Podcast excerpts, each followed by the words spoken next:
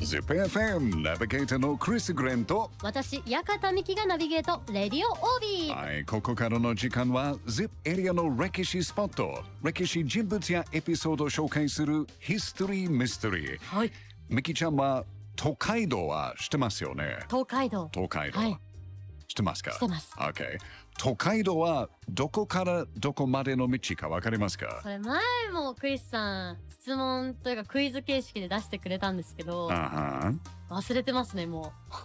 どこからどこ北海道でも ミキちゃん？東海道新幹線の人も使ってるんですけど、東海道どこからどこまでか。じゃあ東海道新幹線は大体どこからどこまでですか？どこから、東京から、え、あれどこまでなんですか？東海道新幹線。うんどこまでですか？ちょっと、東京からはわかりますけど、まあどこまでかは。えーと現在東京から京都までの道でしたね東海道京都か。うんそう東海道の距離は514キロ、うん。ね、そのルートには53の宿場がありましたはい。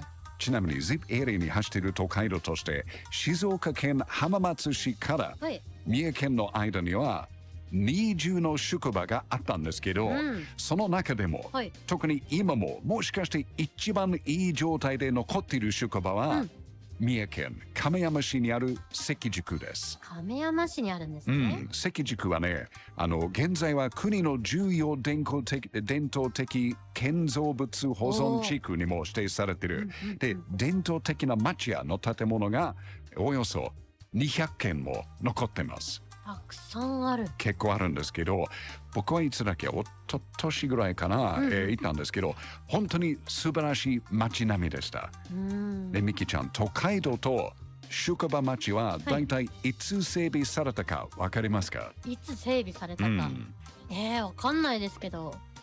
いつぐらいと思っ400てる？年450年前。もっと前か450年前ですか。えー、450年前にしときます。あは、はい答えは1601年です。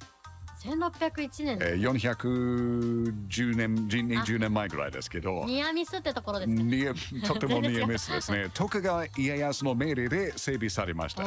関ヶ原終わったからですよね。戦いが1600年ですもんねそうそうそうそうそうそう。ちなみにこの関宿の関っていう名前のルーツはね、はい。都会道が整備されるおよそ1000年前にこの地域にあった関所に由来すると言われてます。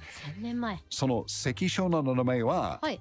鈴鹿の関です。聞いたことある？ないです。あの、この鈴鹿の関はね、はい。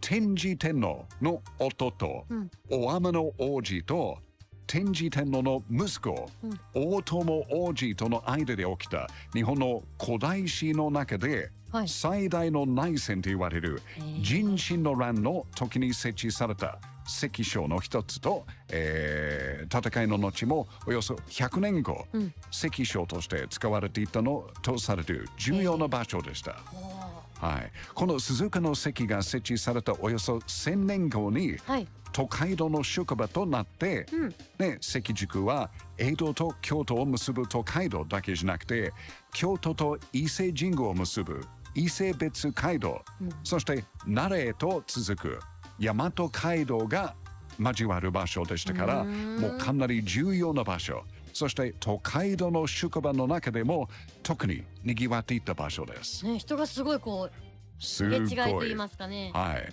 なので。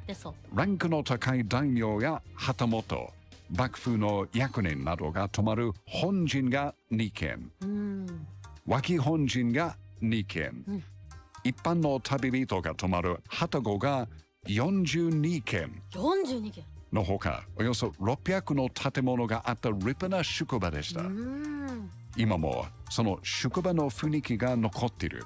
その街並みが守られてるっていうのは本当に嬉しいですよね。景観を維持するってめちゃくちゃ大変ですもんね。もう都会道の歴史を感じる、あの、まあ、昔なんか歴史人物は何年ぐらいここに歩いていったとか、うん泊まっていったという考えると、本当に歴史の近くになりますよね。ワクワクしますね。そうそうそう。で最近は日本全,、えー全国でいろんな場所で歴史的に大切な場所や建物がまあ壊されてるんですよね。うん。開発が進められてますけどはい。一度壊したらその歴史はもう元には戻らないんですよね、うん。なのでこれからもこの素晴らしい日本の風情そして歴史を感じることができる三重県神山市の関宿は、まあ、どうしても大切に守ってほしいと思いますね、やっぱりエリアの歴史って面白いですねさあそしてヒストリーミステリーの放送は ZIPFM ポッドキャストでも配信しています。